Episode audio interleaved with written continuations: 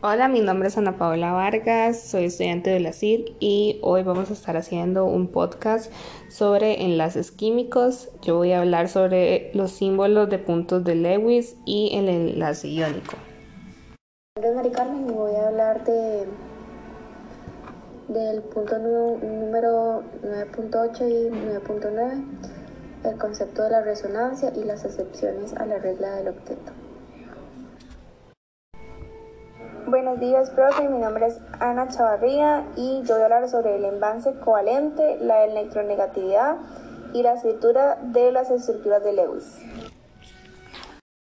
Vamos a empezar estos temas de enlaces químicos con un punto muy importante que serían los símbolos de puntos de Lewis.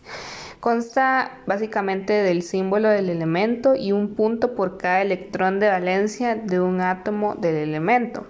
Esto quiere decir que según la fila o el grupo donde estén los elementos y los electrones de valencia, esos serán eh, los puntos que tenga alrededor del símbolo del elemento. Por ejemplo, si está en el 1A va a tener solo una bolita, si está en el 2A va a tener dos bolitas y así sucesivamente. Excepto el helio que tiene dos puntos a pesar de que se encuentra en la en 8A. Los demás gases nobles tienen 8 puntos de Lewis, pero el helio es una excepción y solo tiene únicamente 2. Ahora vamos a pasar con el enlace iónico, que básicamente es la fuerza electrostática que une a los iones en un compuesto iónico. Esto es un proceso donde se escribe la fórmula y luego, según el elemento que los elementos que estemos usando, les vamos a poner los puntos de Lewis respectivamente y eso nos va a dar una nomenclatura o una configuración electrónica. El enlace covalente se forma al unir dos átomos que comparten un par de electrones y así formar una molécula. A la hora de querer simplificar, el par de electrones compartidos se representa a menudo con una sola línea.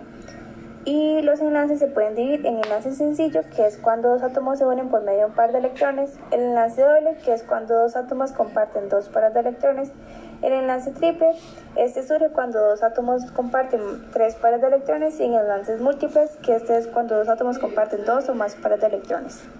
Luego, la electronegatividad está relacionada con la afinidad electrónica y la energía de ionización, y es la capacidad de un átomo para atraer los electrones de un enlace químico.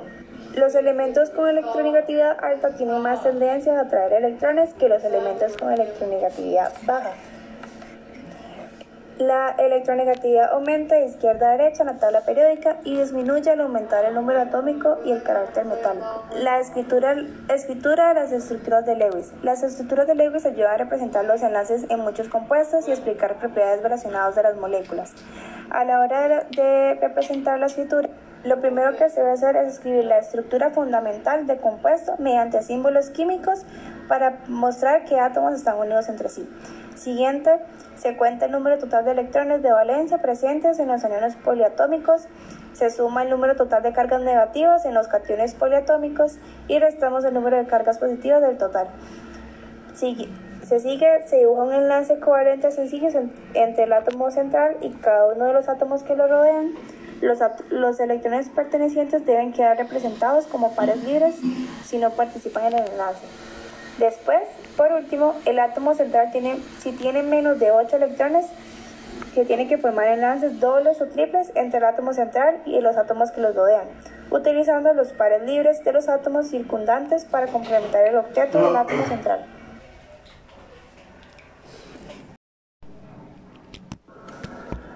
Al dibujar la estructura de Lewis de ozono, eh, hay una regla que es la regla del octeto para el átomo central. Ahí es donde colocamos un enlace doble entre este átomo y uno de los dos átomos externos. Hay excepciones eh, de la regla del octeto. Las excepciones a la regla del octeto caen en tres categorías que se distinguen por el octeto incompleto, un número de par de electrones o más de 8 electrones de valencia alrededor del átomo central.